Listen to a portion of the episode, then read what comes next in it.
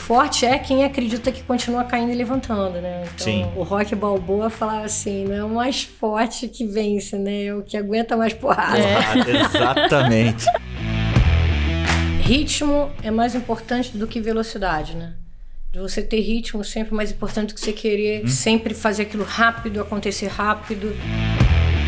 Tudo é planejável. Então hoje eu tive uma ideia brilhante, caiu uma maçã, não, você pode criar um processo sistêmico de gestão de inovação Sim. e isso fazer parte da dinâmica de todo mundo que vai ajudar.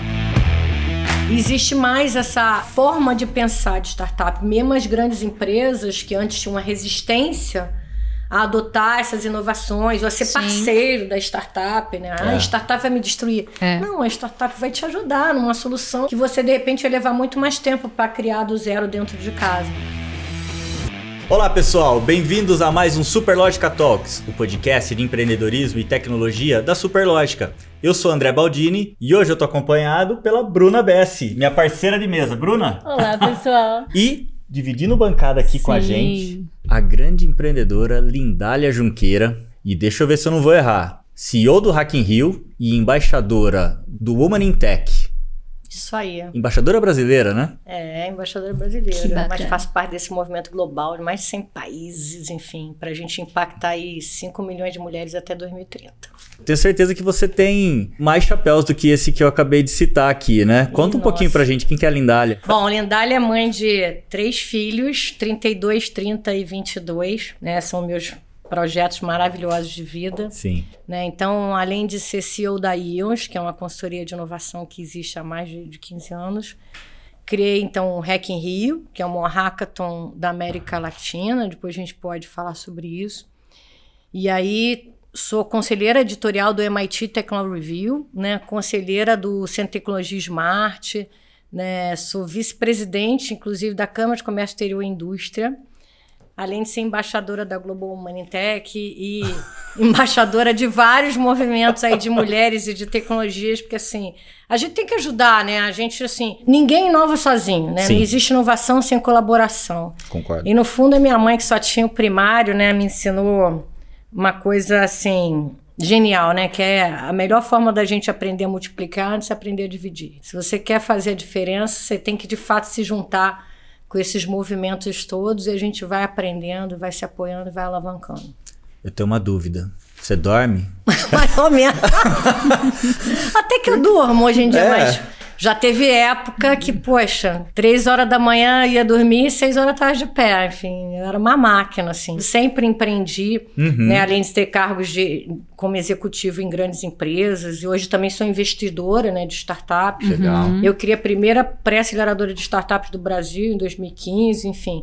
Sempre trabalhei abrindo oportunidade, abrindo espaço. Então, na hora que você cria uma coisa nova, você tem que subir com essa pedra. Não dá para parar, né? Exato. A energia Sim, tem que sim. ser energia máxima, Uhum. né? Até a pedra começar a rolar. Então, eu sempre falo assim, nossa, agora eu vou levar um ritmo mais tranquilo, mais balance, mais equilibrado. Aí eu sempre arrumo uma nova missão. É isso que eu ia falar. Isso nunca acontece, né, linda? É, mas eu agora sei dosar. É até bom compartilhar isso com os empreendedores, Legal. porque o empreendedor tem uma pressão interna e externa muito É. forte, né? De falar assim, tem que acontecer, tem que dar certo, Aham. e tem que ser rápido, e tem que não sei o quê. E eu, enfim, já tive burnout é, mais de uma vez. E aí, assim, você tomba para um lado de depressão mesmo. E a pessoa assim, como assim andar em depressão? Entendeu? Porque eu sempre fui muito alegre, muito ativa, muita energia, mas é justamente, né, quando a tua energia chega num limite de estafa física, mental, você pergunta quanto é 2 mais 2, você não sabe. Você fala assim, para que que eu existo? Você entra numas paranoias assim, é a sorte que você tem que, né, tem família, tem amigos, Uhum. tem uma rede de apoio grande e que hoje é possível você discutir isso sem medo, né, de falar assim, É. cara, isso é uma fraqueza. Não. Isso é você aprender a limitar os limites do teu corpo, né? O Bussarello, que foi diretor de inovação da Tequilis, uma vez me falou uma coisa muito bacana, que ele falou assim, Dali, você tem que aprender a diferença entre suar a camisa e dar o sangue. Qual a diferença? Hum. Você sua a camisa, você tira a camisa molhada troca, põe outra. Se você der o sangue, tu morre, né? É, no avião, o que, que eles falam? Primeiro põe a máquina de oxigênio É. em você, né? Ou a Exato. máscara de oxigênio Sim. em você, depois põe no outro. Sim. Então, é uma coisa que, assim, é uma tensão contínua que hoje eu tenho, né? De trabalhar essa dosagem, saber priorizar, saber dizer não, saber falar assim, agora não consigo, né? Orquestrar isso de uma maneira que cada um vai dando no seu tempo. Seu equilíbrio. Como é que isso começou, né? Esse mergulho aí no mundo de tecnologia, de inovação, mas como é que foi esse começo? Então, quando eu era pequena, meus pais são migrantes portugueses, né? Minha mãe veio para o Brasil com 15 anos, meu pai com 18. Sonho de conquistar a América, né? De poder estudar. Naquela época, minha mãe não podia estudar lá em Portugal. E, assim, tive uma infância super pobre mesmo, né? Eu via meu pai, né, acordando 4 horas da manhã e etc. Ele começou na estiva, carregando saco 60 quilos de café nas costas, tornou um dos maiores industriais de café do Brasil. Olha. Então, é, os dois eram super empreendedores. Então, eles passavam isso, né, da, da gente conseguir estudar, da gente conseguir se transformar e transformar o mercado. Ela me deu uma ferramenta muito importante, que é a coisa da de acreditar mesmo na que a educação transforma. Então, eu quero ser professor e astronauta. Eu fui de onde eu tirei isso, pessoal? O primeiro astronauta que pisou na Lua fez 69 e eu nasci em 65. Mas começava assim, assim, ah, eu quero ser pianista. Essa coisa da música também me puxava. Esse, mas o que, que música tem a ver com empreendimento? Gente, música é matemática. E quando você começa desde nova, trabalhando com música, trabalhando com arte, você desenvolve os dois lados do cérebro, com certeza. Então, uhum. isso é uma coisa que todo mundo tinha que rever nos currículos escolares, etc. Porque assim, acha que, acha que arte ou música ou comunicação ou psicologia é uma coisa menor e não tecnologia. Não, gente, essas coisas têm que estar misturadas, né? Para poder a gente se conectar, é. para gerar sinapses. É. Exato. Hoje mais do que nunca, né? É. isso é neurociência pura, né, Total. né, gente? É. A Viviane Mosé, quando foi uma vez lá na, na Globo falar comigo, ela falou assim, quando o homem andava de quatro e passou a ser homo erectus, né? Uhum. E, e, enxergar e ver o mundo, veio a imagem, ação, imaginação. Aí começou o desenvolvimento. Primeiro era escritas na pedra arte, né? Então ela falou que nos não, quando a gente está aprendendo, a conexão das sinapses tem a ver com tudo que você trabalha manualmente. Uhum.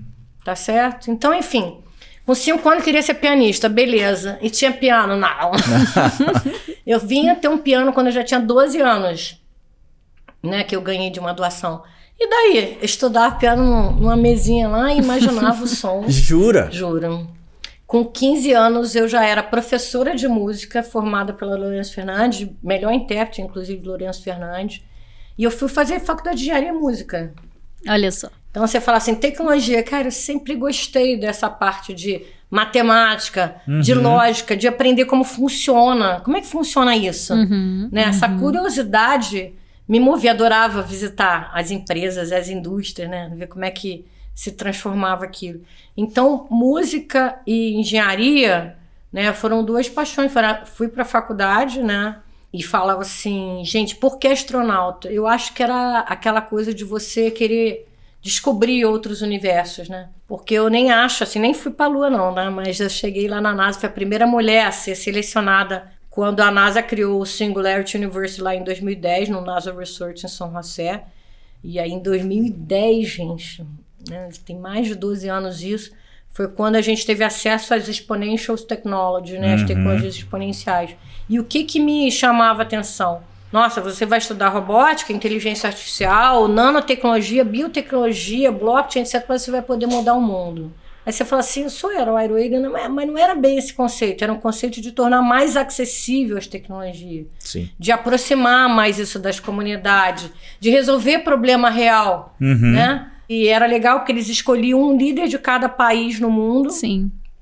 Então, de cada lugar eram experiências totalmente diferentes. E ainda tinha essa troca, esse networking ali pra crescer, né? Total. E você falava assim, gente, na boa, assim, eu vim de escola pública, entendeu? E falava assim, como assim? Tô aqui, me belisca. Só que era uma coisa assim, lá não tinha essa diferença, né? De qual que é a tua origem, Uhum. né? Se você era mulher ou se era homem, enfim. Uhum. E eles se preocupam com tudo, com a tua alimentação, né? Não era uma só uma coisa assim, vou lá e vou receber esse bando de informação, era criar um ambiente. E assim, fui ter aula de robótica com Dan Barry, que é um dos maiores astronautas do mundo, assim, especialistas em robótica, e durante quatro horas, mas de oito a meio-dia, ele ensinou os principais conceitos de robótica, assim. Eu falei, legal, né? Aí, depois do almoço, agora façam. Oi? Como assim? Ah, se dividam em grupos, aí vocês têm que fazer um projeto e mostrar que funciona nas outras quatro horas, irmão. Olha isso. Entendeu? Isso é uma outra coisa bacana para o empreendedor e para o brasileiro se tocar, que a gente tem que aprender fazendo, experimentando. É. Tinha que ter muito mais laboratório nas escolas e nas empresas mesmo, para a gente poder experimentar, testar, errar. Então, na parte da tarde a gente foi fazer o projeto. E aí, poxa, para mim, naquela época do real, era vou ter um robô, quero fazer um robô babá. robô babá. Vamos esclarecer que não é fazer um robô babar. É não, um babar, robô não, babá. É, um robô babá. Porque aí eles. Eu fui lá ver tantas robotas, eles chamam de robotas até. E.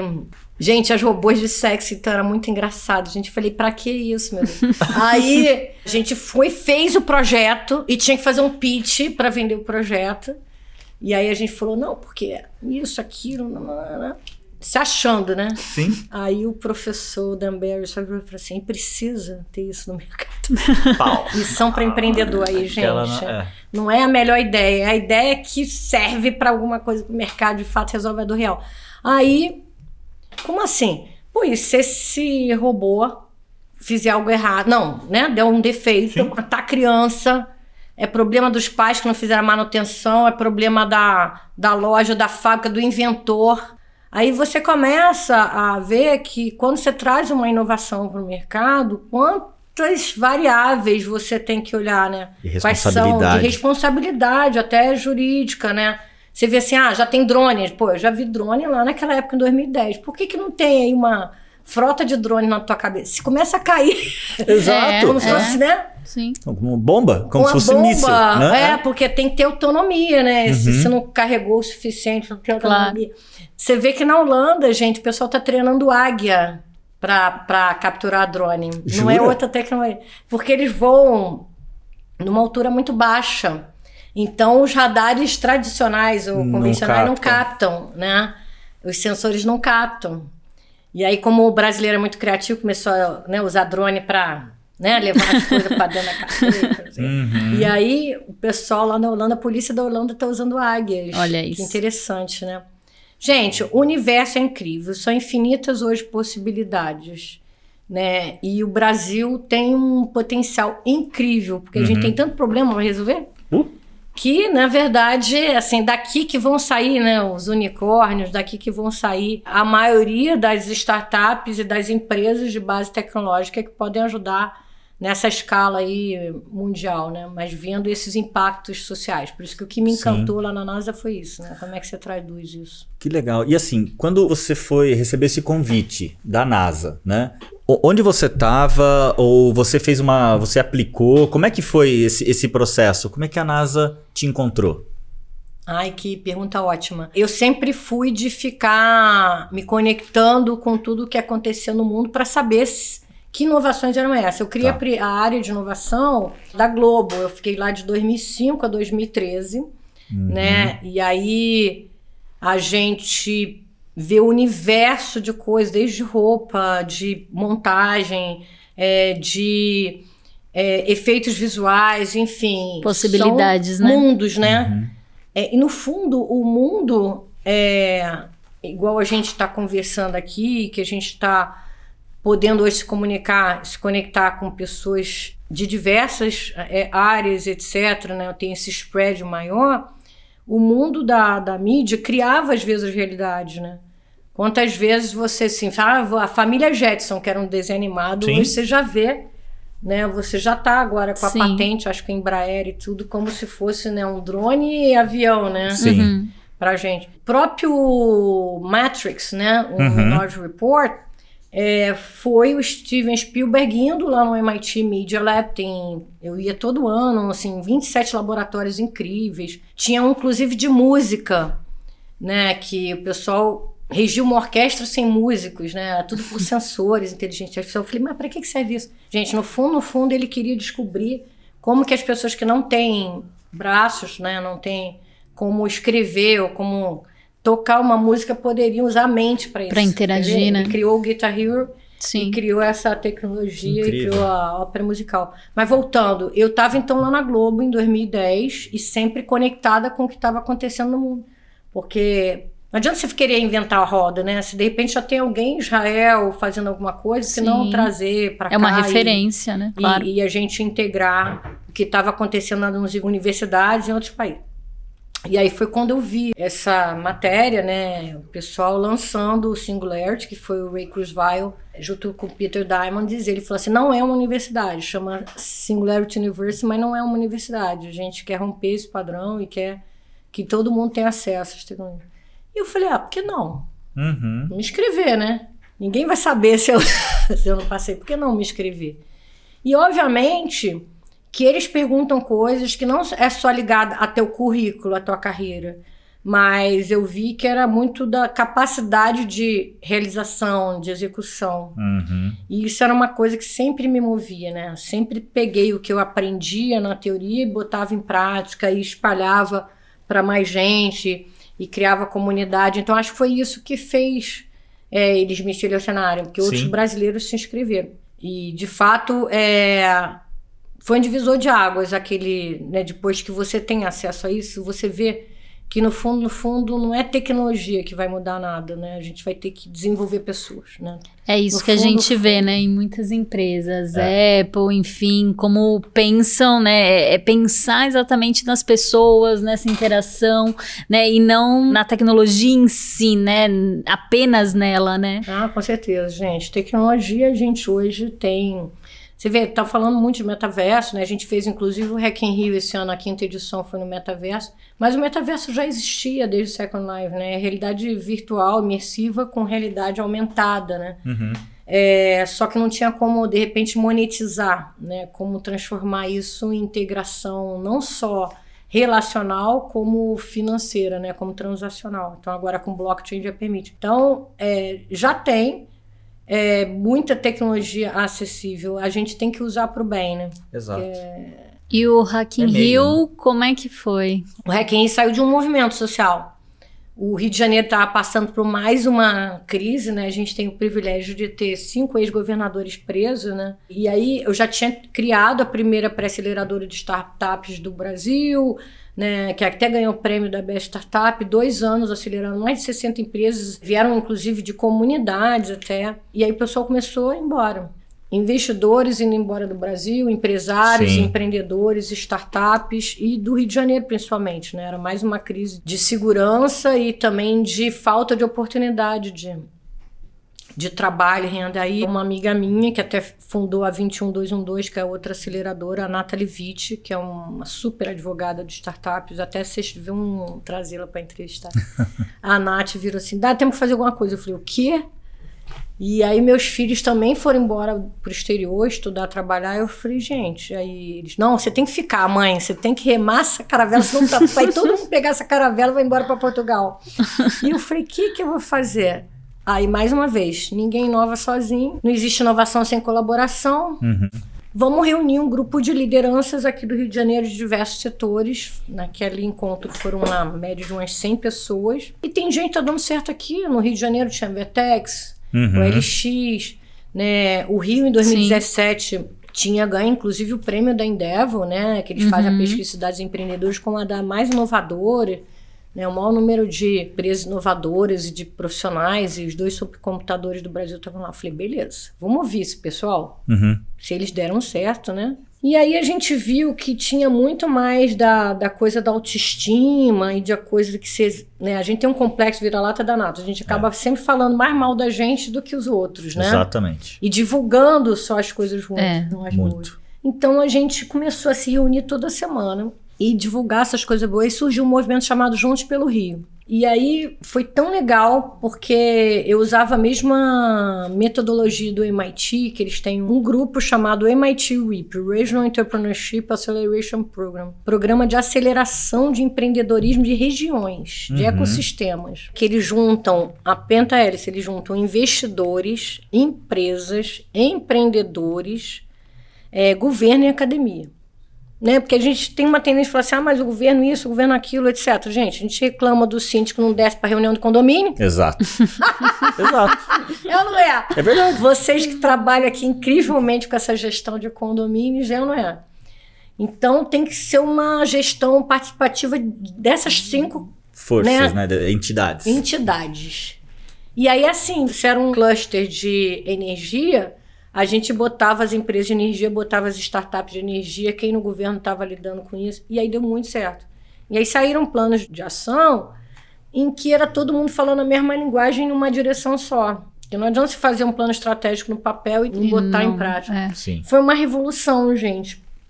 E aí, o pessoal começou a me falar assim, Dália, mas tem solução que a gente precisa, não tem aqui no Rio.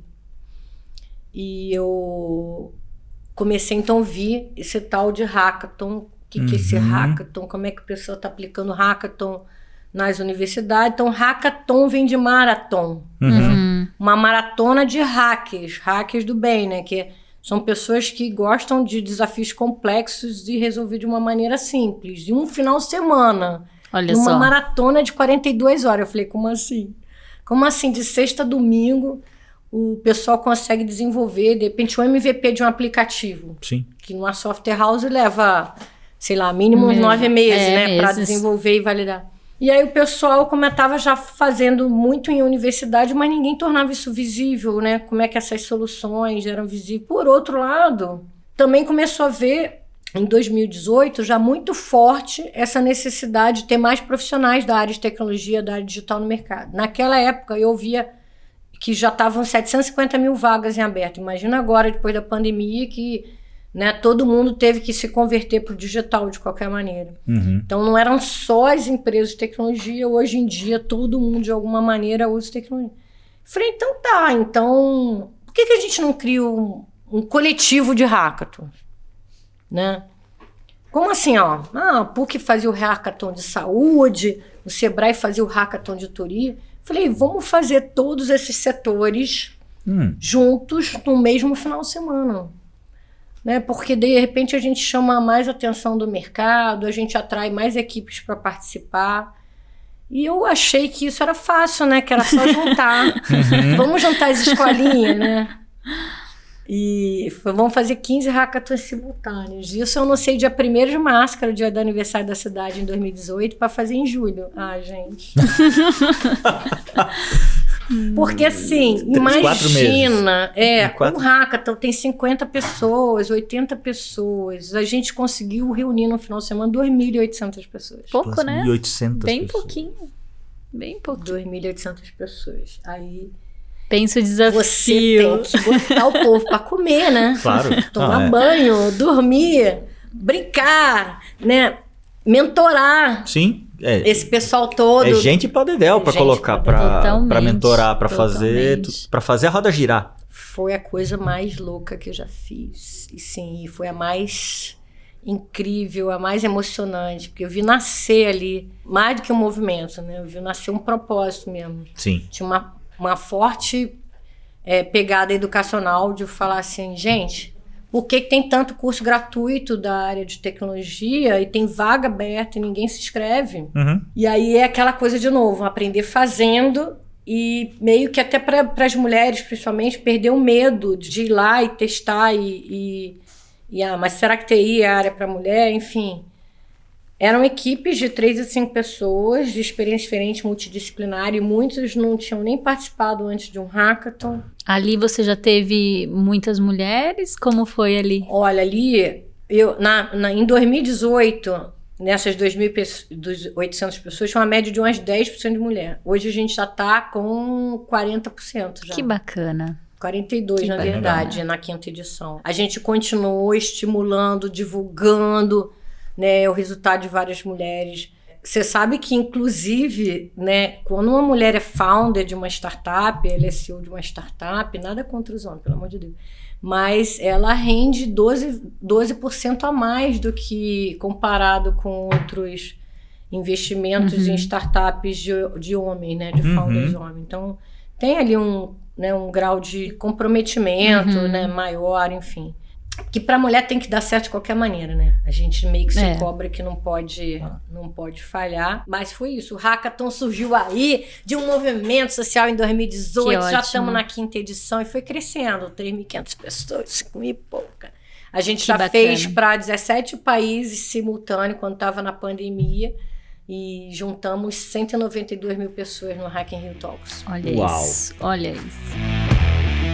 Vamos lá, nesse primeiro hackathon, você lembra de alguma iniciativa que surgiu ali e, Total. e ganhou as ruas, ganhou? Total. A Floritec, né, que foi inclusive capa da revista famosa de empreendedorismo mês passado, né, que era a- tinha a ver com reciclagem de lixo, Uhum. né, em condomínios até. Depois Olha eu que vou legal. te conectar. Ah, me conecta. Então, é, eles sentiam que muita gente tinha vontade de fazer já esse trabalho de separação de lixo em casa, etc., mas não, não sabia como escoar, né? Não sabia Sim. como isso depois vira, viria uma, uma trilha, uma escada. Ano passado, inclusive, incrível, foi de saneamento Tá. né? Porque a SEDAI, né, que é a Companhia de Águas do Rio, foi privatizada, um super até case de sucesso, né, da gente privatizar essa empresa pública. O Léo Soares hoje é o presidente aí da SEDAI, fez um trabalho incrível. E ele sempre participou comigo, né, de hackathons, ele estimulava muito a inovação. Ele falou, Nidália, a- os nossos hackathons agora têm referências com as ODS da ONU, né?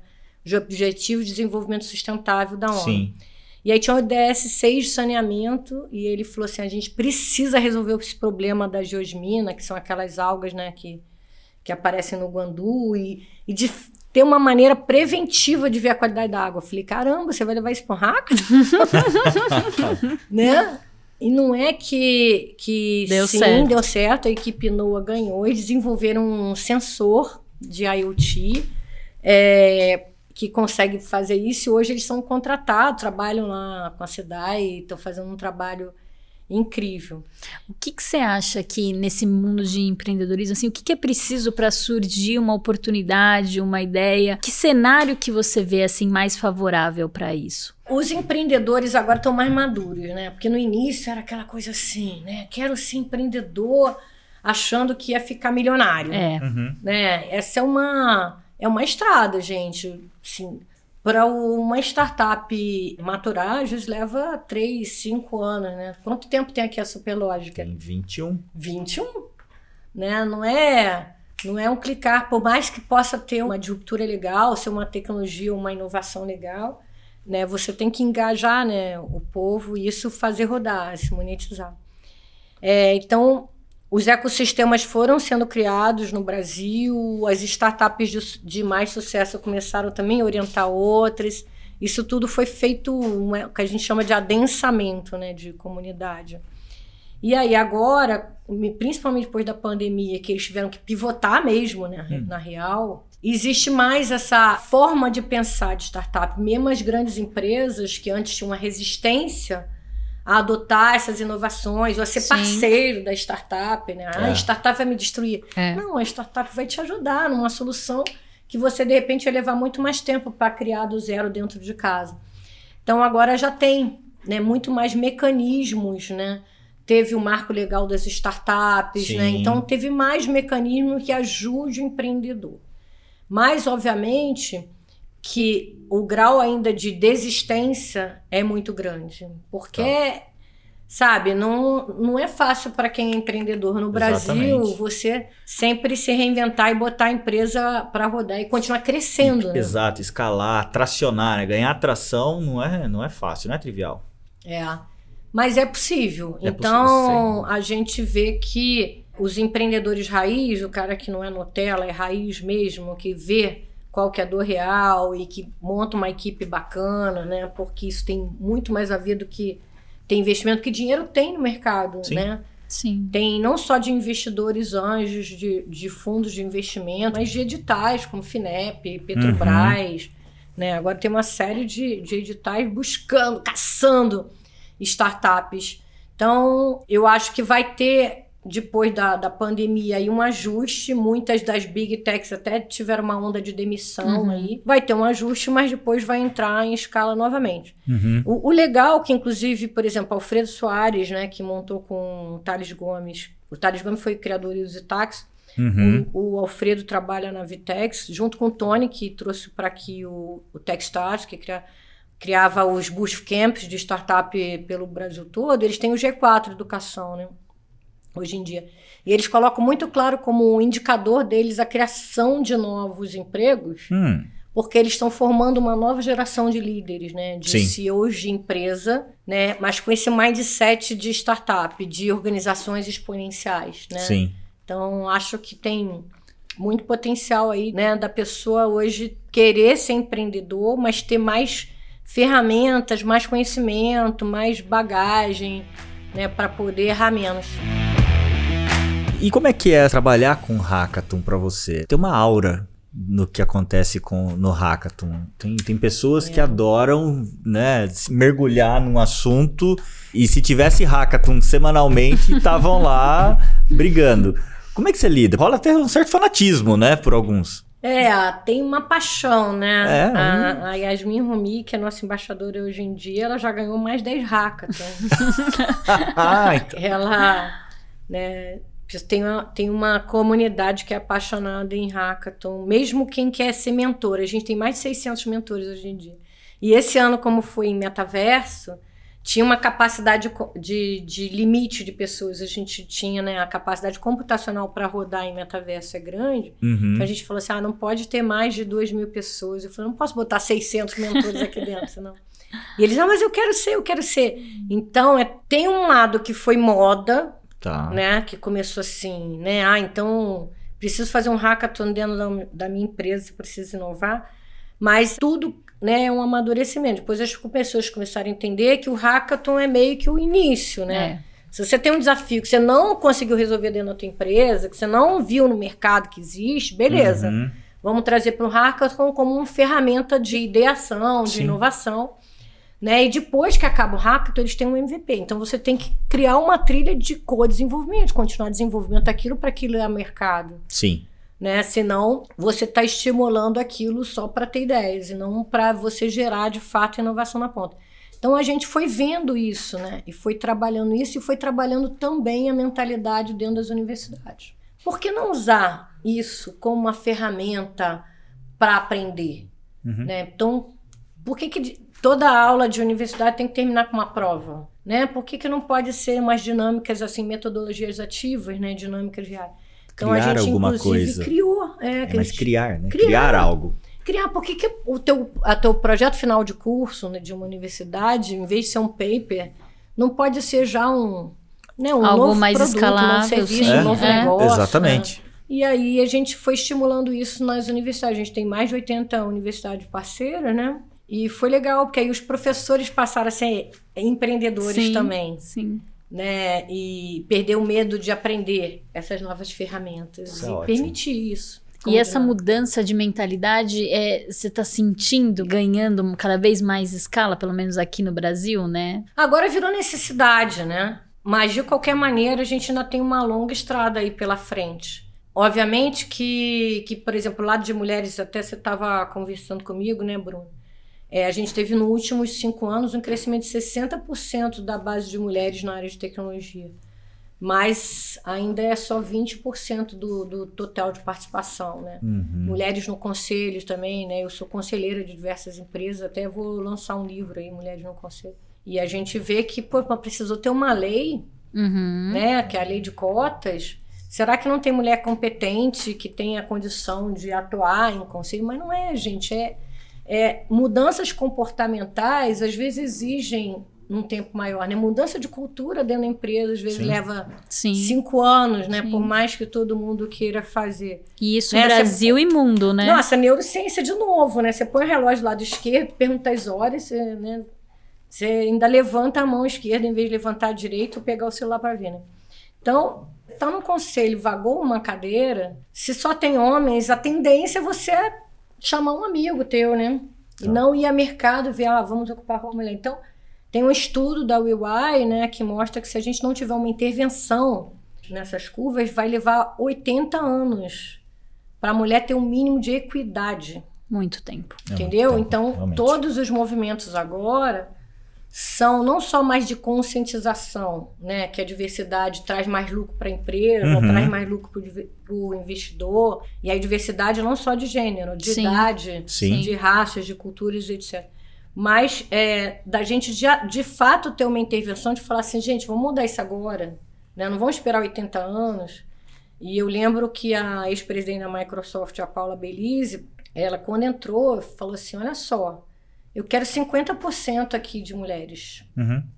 RH, não é possível. Se vira porque tem gente boa aí. Uhum. E aí, obviamente, que eles pulsaram a barra, né, para esse lado, mas foi bom, porque agora é uma coisa natural, né? Sim. A seleção natural, né, de Darwin. Mas antes precisou ter uma intervenção. E eu fiquei feliz aqui de saber que a Superlógica tem 42%, né, É. de mulher. Ah, é um índice do Hack Rio, legal. Uhum.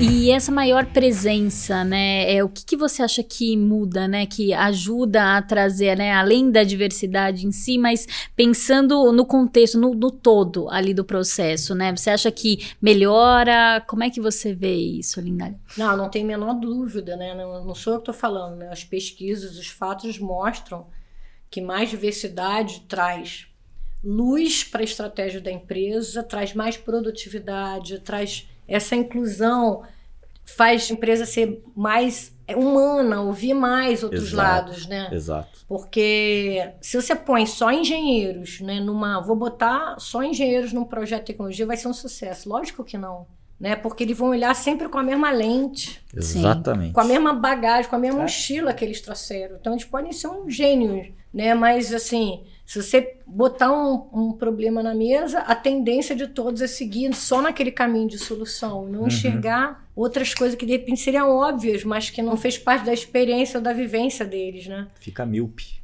Míope, Fica míope. É. né? E aí a gente, por isso que todas as células têm que ser multidisciplinares de inovação, por isso que as empresas têm que atuar dessa maneira, buscando diversidade, até de conhecimento mesmo de olhares. Então, põe o estagiário na sala, meu Deus. É. Sim. É sim. lógico. Põe o estagiário na sala que está com a mente fresca aqui. né? Eu lembro que uma vez a gente foi fazer um, um trabalho de inovação lá na aceleradora, na nave, para o presidente e diretoria da Coca-Cola. Pô, isso já faz tempo, já foi, em- foi lá quando a gente criou a nave, em 2014, 15. E aí um dos estagiários falou assim, gente, o problema maior, o maior custo da, da indústria é a é embalagem, não só a distribuição, mas pelo impacto ambiental. Vocês já pensaram aquele negócio que tá tendo aí, essa maquininha de café, que tem umas aí, capsuladinhas? acaba. Uhum. Porque, no fundo, o refrigerante é xarope e água, né? Gaseificado. Aí, o pessoal, aí, não é que a gente nem tinha pensado nisso, né? Então, é, lá na Globo mesmo, tinha não sei quantos milhões de copos, de copo plástico à beça, e o pessoal primeiro, né? Foram uma célula que era de, de uma área totalmente diferente. E as células primeiro, eles falaram assim, ah, então vamos buscar outros materiais, né? Vai ser copo de, de papel, de Hum. cana-de-açúcar, né? Essa é a tua primeira tendência. Numa segunda onda, o pessoal assim, ai, mas precisa de copo. Então, vamos botar squeeze, né? Mas assim, vai levar esse trambolho para andar para cá, para lá, e de repente lembraram do. Sabe aquele da Águas Solorianas, Caxambu, que é um copo retrátil? Ah, sim. Aí você põe pendurado. Falei, ah, legal, né? De repente, então isso resolve o problema. Até que alguém perguntou assim, gente, não tem bebedouro aqui? Por que, que não tem bebedouro? Ah, porque há um tempão atrás o bebedouro que tinha contaminou, a gente mandou tirar tudo e ninguém nunca mais perguntou. Entendeu? E hoje você já tem bebedouros ecológicos. Sim, Exato. Então, às vezes, sim. a gente basta para você inovar perguntar por que não, né? Ou como é que funciona isso, ou por que ainda não existe aquilo. Então, essa essa curiosidade despertada sempre quando você traz diversidade para a empresa e para o mercado, né? Sim, sem dúvida. Você citou a Globo, né? Esse período que você trabalhou com inovação dentro da Globo e você trabalha inovação hoje fora, né? Fora da Globo, com uma série de empreendedores por aí, trazendo ideias e trazendo gente que tem capacidade para quem sabe resolver esse problema, fazê-lo. Mas qual que é a grande diferença de liderar a inovação numa empresa bastante tradicional como é a Globo desse público novo que está chegando agora? Eu sei que é pergunta para um MBA praticamente, É. mas mas vamos tentar. História de graça. Olha lá. Mas assim, gente, olha só. é, antes tinha essa divisão, né? O que era dentro, o que era fora. Parece Sim. até Itália. Luca de dentro, Luca de fora. Aham. Tinha essa divisão. Hoje, você já tem possibilidade de criar células ou mecanismos dentro Sim. da empresa de uma inovação mais complementar, né? Tá. sem, sem ferir, vamos dizer assim, né, os processos que você acaba engessando dentro de grandes empresas que startup ou uma célula de inovação precisa ter mais facilidade. Então, tipo Uhum. assim, vamos criar um, um ambiente aqui que pode ser meio floresta, que pode Uhum. misturar samambaia com, a, com açaí, enquanto a fábrica está aqui, né? Sim. levando os seus processos, aí mudou alguma coisa que testou, deu certo, implementou aqui. Mas quando é uma inovação super disruptiva, é algo que de repente pode acabar com o jeito como você faz hoje, aí tem que continuar sendo fora, porque senão você não tem a liberdade nem de testar. Porque é natural do ser humano, né? Você fala assim, você começa a olhar aquilo, né? Você tá botando todo mundo para colaborar e fala assim, epa, esse negócio aqui vai destruir a minha área, Uhum. né? Vai destruir o que eu faço hoje. Aí no teu inconsciente começa a dar um alerta assim, vai me matar. E aí começa a boicotar. Né? Eu lembro que uma das patentes que eu desenvolvi, né, gente, quando foi assumir a área de inovação, criar a área de inovação da Universidade Estácio, né, quando o Lema adquiriu, então logo que eu saí da Globo, eh, eles me convidaram para criar a de inovação lá, foi quando eu criei a aceleradora, e comecei a buscar inovações para a sala de aula, né, para transformar a sala de aula numa coisa mais interativa. Então a gente foi as duas primeiras patentes da Estácio. Eu desenvolvi uma tela inteligente que se conectava com todos os equipamentos. Então, pela primeira vez, a gente via assim, ó, o celular conversando né, com, com a Com- tela do computador, do professor, Sim. e ele podendo é, explorar, podendo passar mensagens, enfim. Esse Telion né, foi uma revolução. Conquistamos uma, uma edital da FENEP para isso poder ir a mercado né? E, e, e- Se e popularizar até, né, teve uma Uhum. indústria concorrer, a indústria ganhou. Aí na hora que você vai para a área de suprimentos, para a área jurídica, o pessoal assim, mas isso não pode, porque tem que ter três orçamentos. Eu falei, como assim três orçamentos? Por um negócio. A É gente que criou. É. Você não tá entendendo. A gente que criou, só tem a gente. Então não é por mal. É por, por, por aquilo assim. Você tá Algo condicionado a um padrão. Sim. Entendeu? Então eu, hoje eu vejo que as empresas estão mais abertas, de olho no mercado, comprando startups ou trazendo para dentro de casa, como se fossem aceleradoras internas e co-criando. Então, que bom Uhum. né? Mas isso sempre tem que ter esse cuidado, né? De saber assim, até que ponto essa ponte entre os dois lados é construído de uma maneira clara, transparente, sabendo a regra do jogo, para um de fato ajudar o outro, né? Porque eu não vou destruir a fazenda, Uhum. Claro. né?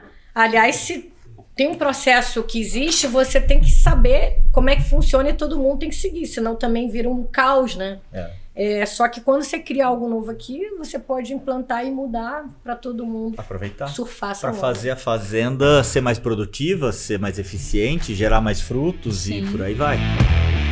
Quando a gente pensa em inovação, como é que você está vendo é, inovação no Brasil, inovação no mundo? Como é que está tendo essa comparação aí, desenvolvimento tecnológico e inovação nas empresas e, e nos- nas startups? Gente, olha, a gente está passando por uma transição energética forte, É. né? E eu vejo que todo mundo fala agora, né? As metas do, do Objetivo de Desenvolvimento Sustentável da ONU é até 2030, que é daqui a oito anos. Que tá ali, né? É. E que começou, a gente fez, inclusive a gente foi sede no Rio há 30 anos atrás da Eco 92, que foi o Uhum. primeiro Uhum. encontro que falou sobre todas essas temáticas.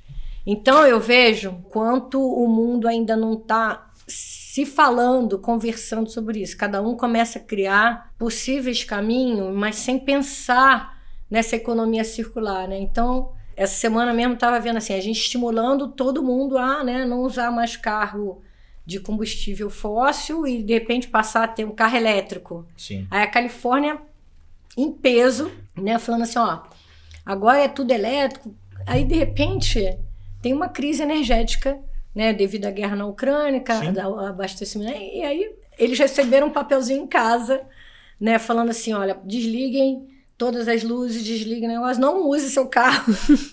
Você tá entendendo? Então, as pessoas têm que começar a criar no mundo é, pensamentos de inovação estratégica sistêmicos, né? Vendo todas essas camadas, né? Que de repente a inovação pode ser igual a Amsterdã, que é andar de bicicleta todo mundo.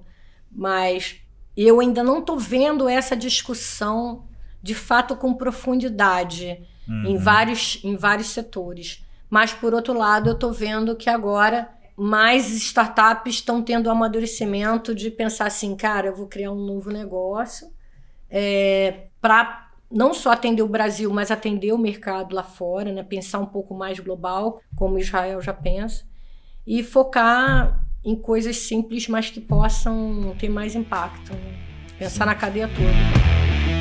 E aí, quando a gente olha no mundo, quando você fala de hubs que eventualmente tenham mais habilidade, além de Israel, por exemplo, que tem feito um trabalho notório e vem de, de anos, né? Não é de hoje. Onde que você enxerga? Poxa, hubs de, de tecnologia ou que estão ou que têm potencial para produzir algo efetivamente transformador hoje no mundo? Porque não é muito lugar, imagino. Né? Não, então cada local é, depende da sua própria cultura, da sua uhum. própria necessidade. Já é um país que foi fundado por imigrantes e que passou por inúmeras guerras. Então essa necessidade acabou fazendo você investir muito dinheiro em tecnologia, em educação. Sim. Então Sim. eles lá sempre incentivam né, esses, essa visão que eles chamam inclusive de startup nation. Mas é para aquele tipo de, né, de comunidade, eles hum. ficam buscando mercados lá fora. Eu recebi vários aqui no Brasil para poder expandir o que eles fazem. Aí o pessoal fala, ah, então o modelo é o Vale do Silício, né? Que tinha um, também um outro propósito, né? De você adensar as empresas é, de tecnologia na época. A gente tem o Vale do Silício aqui, que é Santa Rita do Sapucaí. Do Sapucaí. Né? É, mas agora a gente está ouvindo falar mais de, de ecossistemas, como eu estou falando, né? De, de smart cities, de cidade inteligente. Então, Estônia está uhum. mais na frente nisso.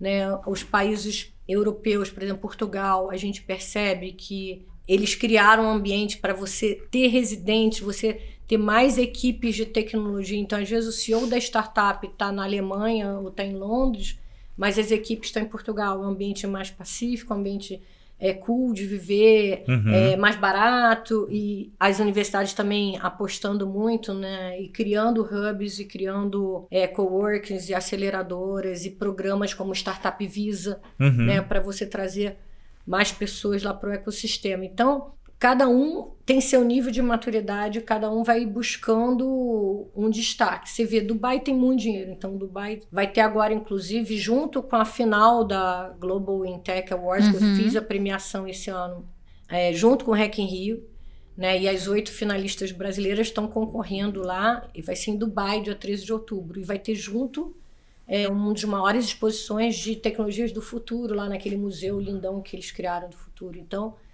com mais dinheiro que eles tenham, eles estão né, buscando o quê? Atrair essas startups, esses empreendedores. Então, sempre é você desenvolver todas as, as cinco entidades, né? Como eu falo. Sim. Você pode ter um hub forte de investimento e ter que atrair outras startups, ou você te, pode ter um pulso mais forte do governo, mas você vai precisar de qualquer maneira das universidades e dos empreendedores para construir aquilo. Então, ainda tem muita estrada e cada um está construindo o seu caminho. Uhum. Você trouxe um número quando a gente começou a nossa conversa que eu achei espetacular. Alcançar em 2030 mais de 5 milhões de mulheres sendo impactadas pelo Global Woman in Tech né? Tudo bem, o objetivo, a meta está claríssima. Agora, quais são as ações que vocês pretendem realizar? Quantos países isso está acontecendo? Como é que como é que a gente pode ajudar, né? É, então, tem países que estão focando, como a Rússia, em mentoria, né? De você tá. trazer mulheres com mais experiência, mulheres e homens, tá? Que também participam do Money Tech, né? Uhum. É um, um, movimento em prol de mais meninas e mulheres na área de ciência, tecnologia, engenharia e matemática, mas todo mundo está participando Sim. dessa mesma causa. Tem outros lugares, por exemplo, como o Canadá, que eles investiram mais em educação, então criaram ah. o Her Academy, né, para espalhar mais. Aqui no Brasil, eu busquei, tem o HubSpot que eles estão criando, tem também, né, dentro do portal lá do Humanitech, vocês vão ver vagas, uhum. um marketplace de vagas, né, de empresas que têm vagas em aberto com... Então, você trabalha na área de educação, na área de políticas públicas, na área de de empregabilidade na área Sim. de inclusão.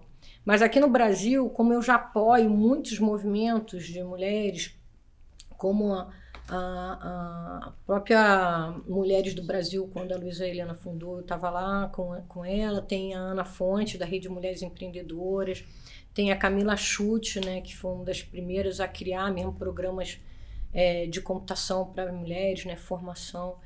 Então, eu estou trabalhando mais em rede, de fortalecer, em vez de criar um programa do zero, criar Sim. mais um programa, de fortalecer os já As existentes iniciativas. Uhum. integrá-los, dar visibilidade a essas heroínas que estão conseguindo fazer, inclusive dentro das comunidades. Tem um programa incrível no Rio de Janeiro, que é o Vai na Web, né, liderado pela Cris dos Prazeres. Que você teve fala aqui. assim- Que Teve! Teve. A Cris veio. Ah, ela é uma querida. Uma super parceira, a Cris e a Aline. E é, a gente agora no prêmio, inclusive, recebeu a princesa de Dubai, Olha né? só. a Her Highness é, Sheikha Moza, e ela foi a primeira brasileira a pilotar um caça, etc. E ela, ela foi lá na, na né, quis ir, né? Não pôde ir, mas o pessoal da Amazon foi, né? O Head Global da Amazon.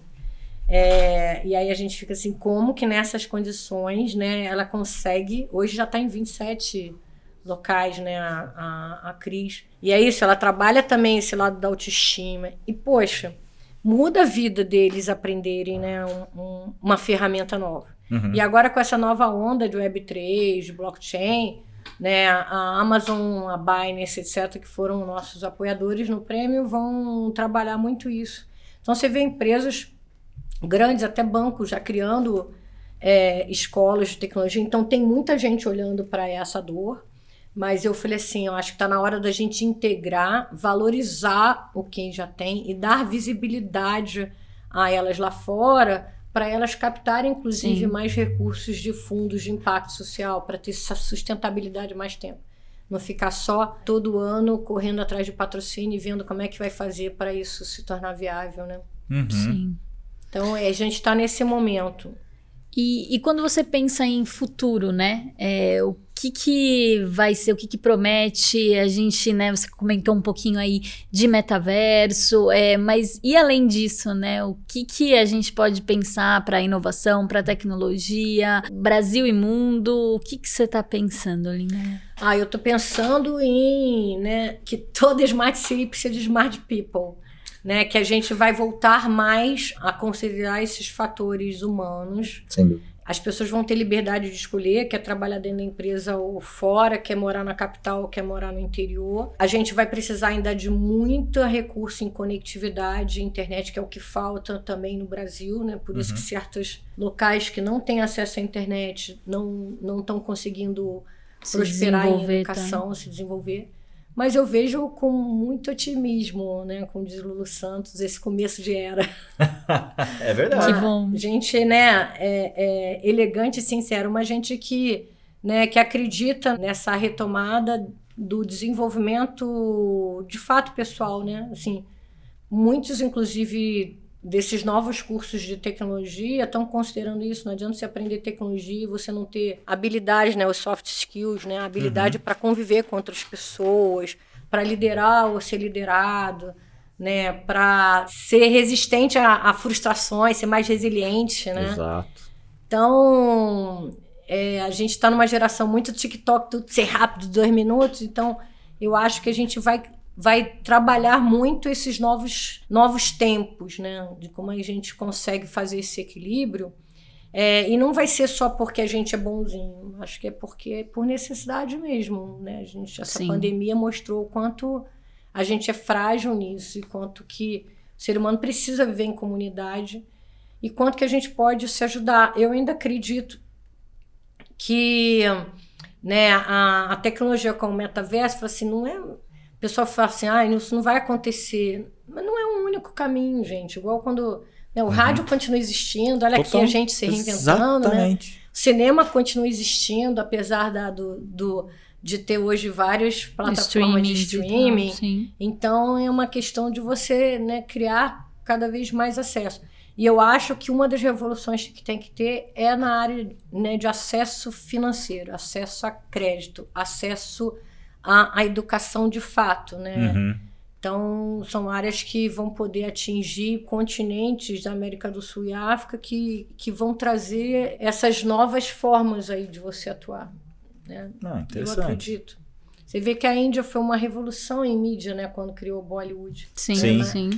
É, então, eu acho que é isso. A gente está numa geração de prosumers, produtores e consumidores ao mesmo tempo. Quem sabe a gente se recupera.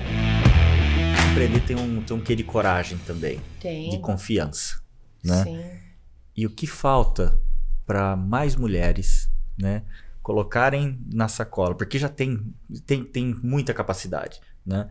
Mas o que falta para colocar essa confiança, para colocar, trazer tudo, tudo isso, toda essa capacidade que elas têm, mais esse se joga, né, do empreendedorismo, que, que no fim das contas é o, é o se joga do empreendedorismo que vai fazer a coisa acontecer.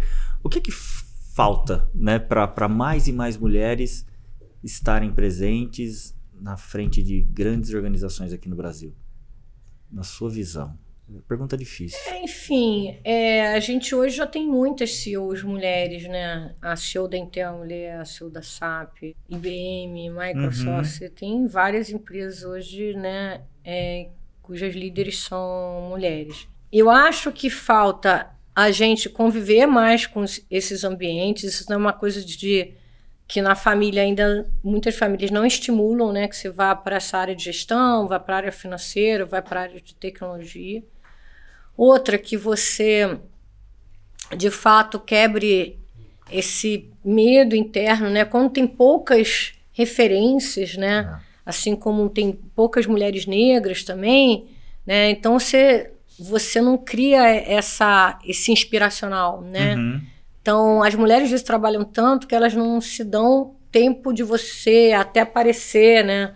Falar, poder compartilhar a tua experiência com outras mulheres. Então, já com, esses, com, essas, com essa ascensão de, de, de várias mulheres que se tornam referências, sejam porque são CEO de startup, sejam porque estão conseguindo né, ser, ser CEO de grandes empresas, já, já é uma, uma forma de inspirar mas que eu ainda acredito que essa coisa da maternidade ainda é um dilema para a mulher, né? Porque eu várias vezes né, na engenharia, quando estava cursando, eu falava assim, nossa, não vou nem casar. né? Porque o meu objetivo era ser independente financeiramente, Uhum. né? Tem essa, esse medo inicial de que filho vai atrasar. De fato, quando eu, eu casei ainda na faculdade tive meus filhos, é, várias vezes eu, em programas de seleção, o pessoal falava, você é mulher com filho. E aí eu tinha que provar que eu era. Assim, eu passava em todos os dinâmicos em primeiro lugar, tinha que sempre provar que eu era mais, trabalhava mais, dava mais resultado, Sim. o que gera também uma pressão de desgaste muito grande. Então, hoje a gente tem é, formas de, de compartilhar essa maternidade com, com os pais, mas tem um momento que você tem que parar, né? Então, todas as vezes que eu parava, quando eu voltava para o mercado, é como se eu tivesse Um recomeço, tendo que né? recomeçar de novo o degrau. É, você ser empreendedora tem uma, uma liberdade para você, porque você pode empreender hoje de casa, né? Então Sim. eu acho até que a gente está numa era propícia de conseguir com que isso seja um fator positivo para as mulheres poderem compartilhar isso. Então hoje eu não não não deixaria de fazer todo o percurso e todas as dificuldades que eu passei Uhum. mas, de fato, ainda é um, um dilema a ponto que tem várias mulheres que estão optando por não, não ser mãe, né? Sim. E, mas eu acho que aos poucos isso tudo vai, vai sendo trabalhado de forma que, sabe, é, o que, que falta para a gente seguir, acho que é nada, assim, a gente hoje tem várias possibilidades, né, que estão abrindo portas para gente, mas vai levar um tempo, né, até a gente conseguir um grau de, de um número maior de mulheres na universidade, na área de tecnologia, trabalhando com Sim. isso e optando, né, agora Sim. tem que ser uma opção e não uma obrigação. Não, obrigação. Se você quer ser empreendedor ou não. Uhum.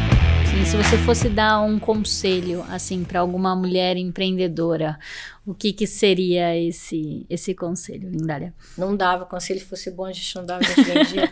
Não, não tem um conselho, não tem uma bala de prata, né?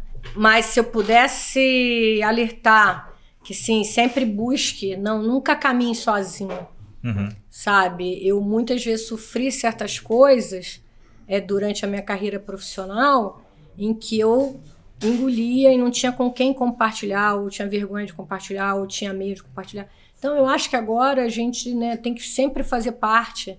Isso para os empreendedores também, não só para as Sim. mulheres, né? Fazer parte de outras comunidades, estar sempre dentro de alguma rede de apoio.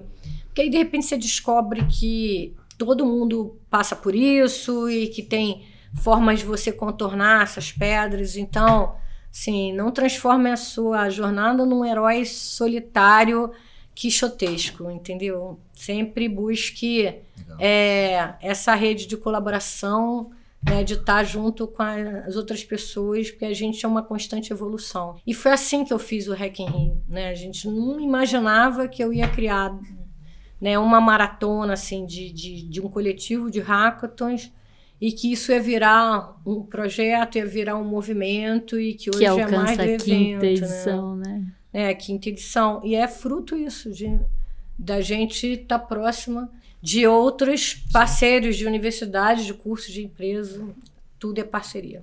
É, não, e, e acho que você trouxe um ponto importantíssimo, que é a, a liderança e o empreendedorismo, por vezes ele é solitário, mas é solitário na sua cabeça, né? Se você procura ajuda, muito provavelmente você encontra e você demonstra demonstrar que é vulnerável às vezes a, a expor uma dificuldade ou um problema, muito provavelmente você vai encontrar alguém ali para te apoiar. Muito mais, assim, o líder é a pessoa que está ali mostrando as suas vulnerabilidades mesmo, né? Para conseguir essa força, essa energia, né? Os pássaros, né? o cara tá na frente, passa para trás, continua voando. Aham. Então, a Benny Brown tem vários, né, no TED, vários speeches que ela fez e livro falando hoje da força da Da vulnerabilidade. Sim. É. De como é legal você mostrar a tua fragilidade. A gente não é forte em tudo, nem em todos os momentos. E o, o forte é quem acredita que continua caindo e levantando, né? Então, Sim. o Rock Balboa falava assim, não é o mais forte que vence, né? É o que aguenta mais porrada. Ah, exatamente. É, e, e empreender no Brasil é muito isso. É, mas tem, tem, gente, tem países piores, sabe? Tem, Eu acho é. que Tá. a gente tá vendo, assim, economicamente, o cenário econômico do Brasil, por incrível que pareça, está muito bom. Uhum. Diante de tantos né, fatores externos que estão acontecendo. Então, a gente tem que se juntar mais, né? Como eu falei, ó, o pessoal reclama da, do condomínio, né, sem descer na reunião De e depois ficar falando do, do, Do síndico. Então, assim, tá na hora da gente mudar isso, né? Da gente ver que a gente, nessa construção coletiva do condomínio que você quer, da empresa que você quer, né, da escola que você quer para o seu filho, da comunidade que você quer construir, é isso tem que mudar. Eu acredito muito nisso, nessa nova era do, do coletivo. Legal, legal. Lindário, eu queria explorar um outro assunto contigo, que você também trouxe na conversa de hoje, mas é tabu para alguns, mas acho que se você não se importar, pode servir de uma super lição para muitos. Você falou do burnout. Muita gente não sabe quando tá sofrendo de burnout. Como foi a primeira vez que você falou que foi mais de uma vez aconteceu Mais contigo, de uma né? vez. Mas como foi pra você a primeira vez que o, que, que você estava sentindo e, e- e quanto tempo você acredita que você demorou pra cair a ficha? Falou, poxa, eu preciso tirar o pé, né? Porque isso vai ajudar muito o empreendedor por aí que talvez esteja passando por algo semelhante àquilo que você passou, né? Você se importa em com- comentar com a Nada, gente? que isso. Ah, legal. É, a gente começa a aprender que ritmo é mais importante do que velocidade, né? De você ter ritmo sempre é mais importante do que você querer Uhum. sempre fazer aquilo rápido, acontecer rápido. Então eu tinha esse relógio interno dentro de mim, né? Uma coisa que falava assim, olha, se não foi a primeira, não é uma inovação. Uhum. Então, isso, além da pressão natural que você sofre quando você está empreendendo, quando você está inovando, de falar assim, pô, você tá maluco, isso não vai dar certo, isso aqui, você ter que, né, em frente. em frente e provar que, que funciona ou que não funciona, mas que tem um jeito de acontecer, é, você não pode é, não planejar isso, não planejar essa rotina, não planejar, tudo é planejável. Então, hoje eu, eu dou aula em, em outras universidades, etc., de gestão de inovação, para mostrar justamente que não é uma coisa assim, olha, tive uma ideia brilhante, caiu uma maçã, não, você pode criar um processo sistêmico de gestão de inovação. Sim. E isso fazer parte da dinâmica de todo mundo que vai ajudar. Então, é, a primeira vez foi quando eu tinha 17 anos, justamente para fazer o vestibular, porque tinha. Tá. Eu era. Eu estudava de manhã no curso normal, de tarde era turma especial e à noite era turma imita né? Porque eu era considerada, tipo, QI, já deve ter queimado os QI todo, né? né? Depois de meio século de existência, mas era considerado mó QI da escola, etc. Olha. Né? E era bolsista, então meio que ia ser a propaganda da escola. E tinha uma coisa interna minha, que eram meus pais que não puderam estudar, para eles o maior sonho é, é eu ir para uma universidade e me formar. Sim. Então esses fatores me fizeram né? E além, estudar mais e me dedicar mais e não sei o quê, e tem um fator emocional. Então, logo que eu entrei na universidade, foi a primeira vez que eu falei assim, gente, assim, ficar cansada é um cansaço absoluto. Você dá dois passos, você cansa. As pessoas conversam com você, você começa a ter uns brancos. Então eu tive que, pela primeira vez, reconhecendo esses sintomas, eu falei assim: olha, tem algo aí. Só que naquela época, gente, sabe, há 40 anos atrás, não, ninguém falava ninguém sobre falava isso. É, é. E aí fala assim: ah, você tá cansada, descansa, vai tirar, vai viajar, vai tirar uhum. férias, vai dormir. E, ou então toma um calmante. Eu ficava mais letárgica ainda, né? Mais mole. Então, foi um processo muito de, de eu mesma sozinha, falando assim, cara, o que, que você quer, né, na, na vida? Que, como é que você vai sair dessa, né? Como é uhum. é que você tá no roda-moinho, não adianta também você puxar outras pessoas, porque eles dois... Sim, vai todo mundo. É, li, vamos é ver como é que, né? né? Todo mundo vai... Liquidificador. É. Vamos, vamos tentar, né, é, sair dessa, dessa vibe. Só que aí voltou novamente né, quando eu, eu já estava na Globo, porque eu passei de fato do limite, né? Eu trabalhava de domingo a domingo, se era quatro horas da manhã eu estava lá, se era não sei o quê, assim, eu tinha uma paixão uhum. por ver aquelas pessoas, a gente começou com nove pessoas, e em três meses tinha 1.800 pessoas participando voluntariamente. Nossa. 347 células de inovação, assim, não tinha Fervendo diferença ali. entre quem era eletricista de edição de fábrica e diretor artístico. Gente, foi um movimento incrível e saíram coisas incríveis. Então, era uma energia tão boa que assim eu não eu, eu meio que nem percebia para mim aquilo não era um trabalho entendeu só que uhum. sozinha para tocar aquilo tudo era uma coisa de fato, né, subhumano, assim, não, não dava. E, e, por mais que é, eu fosse só, vamos dizer assim, o âncora daquele movimento, né, e cada um tivesse que desenvolver o seu, eu tinha que fazer uma gestão daquilo tudo. E aí eu comecei a ter uma espécie de tacardia, aí eu comecei a fumar, coisa que eu não, não, não, não fumava, uhum. né? E aí fumar, beber, porque aí você entra num, num, num looping, looping é. de querer desestressar Sim. com esses outros artifícios. Então, isso é um alerta também, né? Até que esteve um dia que meu coração disparou, que eu falei assim, cara, tive que fui parar no hospital. E aí, assim, não cheguei a ter um infarto, graças a Deus, uhum. mas aquilo foi um sintoma muito forte, né? E do tipo assim, ó, tem que parar. E aí eu eu dei uma, uma parada, né? Pedi para sair. E aí é importante você ter outros hábitos, assim, né? Sim de você se. Né, você gosta de cozinhar? Vamos embora, vamos fazer coisa ligada à cozinha, gastronomia que eu adoro, né? Desconectar uhum. mesmo, e né? Se desconectar e não se culpar tanto, né? Porque se eu estava no trabalho, eu estava no trabalho me culpando porque eu não estava tendo tempo suficiente para estar com meus uhum. filhos. Se eu estava com meus filhos, eu estava falando, gente, eu tenho que entregar aquele projeto. Então, isso tem um, né?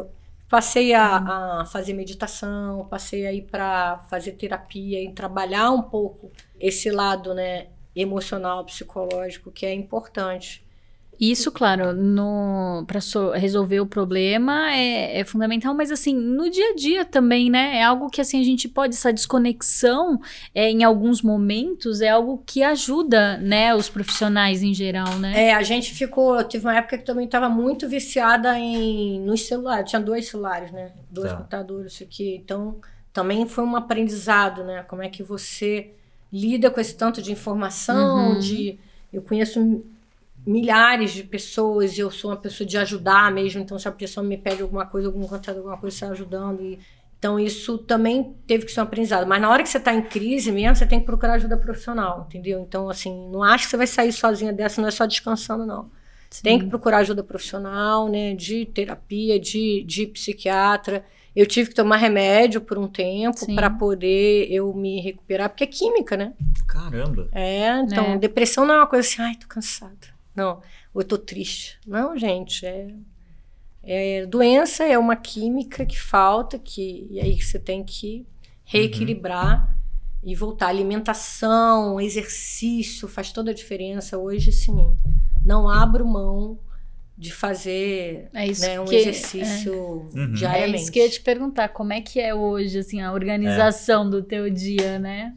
Não, então eu me priorizo, sim. Eu sei que eu tenho responsabilidade, sou muito comprometida com as entregas, mas eu me priorizo mais. É buscar não viver no apagando incêndio, né? Se planejar mais, se organizar sim. mais delegar mais. E até hoje eu sempre busco isso, né? Você fala assim, você tem vários chapéus, tenho vários chapéus, mas qual que é o grau de, de dedicação, de tempo e de energia eu preciso dar para cada um? Senão eu não aceito. Sim. Entendeu? Senão eu não aceito participar. E eu acho que a gente tem que voltar, de fato, como você falou, a se desconectar, buscar essa essência, né, para poder se reenergizar e caminhar. Empreendedor é isso. Muito bom. Muito legal, muito legal. Obrigado, obrigado por ter compartilhado. Imagino que isso vai poder ajudar muita gente. Que Sim. às vezes está passando por isso, mas não sabe exatamente o, qual é o sintoma. Sim. Então procurem ajuda sim. Tem como sair dessa sim.